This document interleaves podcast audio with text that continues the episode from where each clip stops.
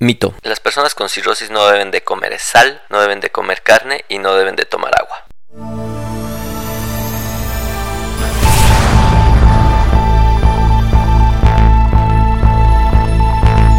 Hola, ¿qué tal? ¿Cómo están? Bienvenidos al podcast para pacientes con enfermedades hepáticas. Mi nombre es Norberto Chávez Tapia, yo soy médico, soy gastroenterólogo y hepatólogo y en este podcast vamos a platicar sobre las problemáticas que tienen los pacientes con enfermedades hepáticas. Primordialmente vamos a hablar acerca de cirrosis, de hígado graso, de hepatitis, de todas las enfermedades o alteraciones que un paciente con enfermedades hepáticas puede presentar. El objetivo de este podcast es informarles, darles datos que sean importantes para ustedes, que les puedan ser de gran utilidad para la toma de decisiones.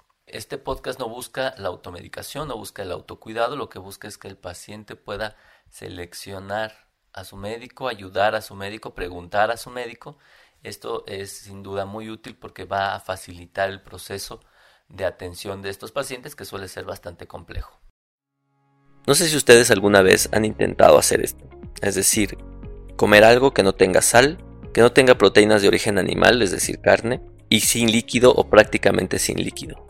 Pues bien, si no lo han intentado, los invito a que lo hagan, particularmente si tienen un paciente, un enfermo eh, de cirrosis hepática, y lo hagan una sola vez. Es muy complicado. Como les digo a mis pacientes, usualmente esto es comparable a comer cartón. Y les digo esto porque una de las cosas que más afecta al paciente con cirrosis evidentemente tiene muchos motivos para ver afectada su salud. Las varices, la encefalopatía, la citis. Vienen primero todos los efectos adversos de los medicamentos que le tenemos que dar para el control de todas estas complicaciones. Son molestos, son múltiples, hay que tomarlos varias veces al día. Tienen varios efectos adversos y uno de ellos probablemente uno muy frecuente es que altera el sentido del gusto. Casi dos terceras partes de los pacientes con cirrosis tienen alteración del gusto, es decir, las cosas o les saben o le saben diferentes. Que algo te sepa diferente es muy desagradable. Y que no te sepa, pues aún más. Si esto le sumamos que la comida les va usualmente desabrida, es un escenario bien complicado para el paciente con cirrosis. Es decir, va a empezar a dejar de comer. Porque como sabemos, la alimentación, uno de sus elementos más importantes es su aspecto visual y obviamente su sabor. Si nosotros perdemos estos dos elementos, nuestro deseo por alimentarnos se reduce. Además se sabe que el paciente que tiene cirrosis genera una serie de sustancias que le inhibe el apetito. Algo similar a lo que ocurre en pacientes con cáncer, que se les quita el apetito por las sustancias inflamatorias que producen los tumores. Entonces, como podemos ver, está la combinación ideal para que el paciente se desnutra. Y como se los he comentado en otras ocasiones, la desnutrición es un factor de riesgo súper importante para desarrollar muerte o descompensaciones por cirrosis. Por lo tanto, hay que evitarlo. Es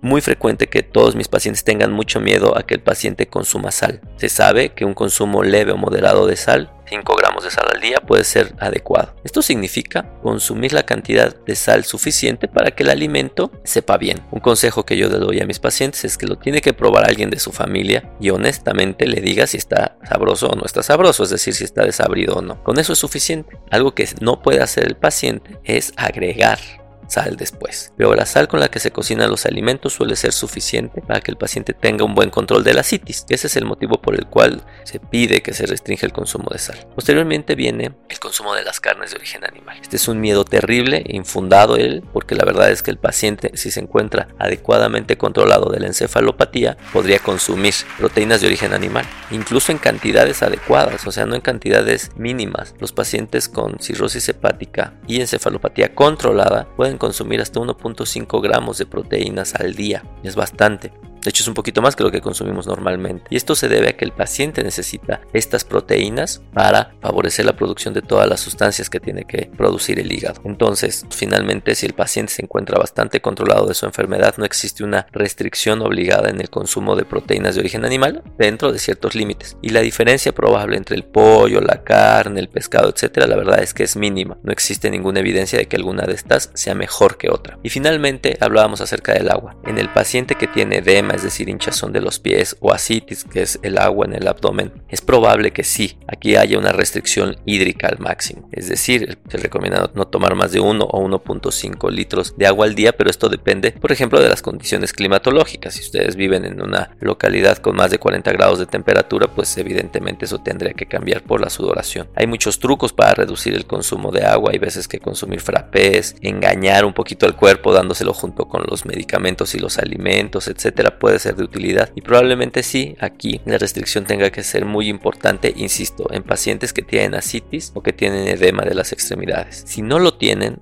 en realidad el paciente no tiene una limitación propiamente dicha y podría consumir una cantidad normal de líquidos. Hay que tener mucho cuidado evidentemente porque esto puede favorecer al desarrollo de la misma. Pero creo que todo esto se debe de hablar con el médico, con su hepatólogo y con el nutriólogo que quien es la persona que se encargará de dar las recomendaciones finales. Algo que yo les recomiendo es que eh, seguir estas listas que desafortunadamente les entregan en la gran mayoría de los hospitales en México, pues no sirven porque la nutrición tiene que ser individualizada. Yo no les puedo dar una lista de cosas que sí pueden y cosas que no pueden comer y con eso eh, pretender que se van a nutrir de manera correcta. Así que bueno, no hay una limitante, la verdad es que el paciente con cirrosis hepática puede comer puede comer bien y prácticamente podría comer de todo, siempre y cuando se esté asesorando de manera correcta con un nutriólogo.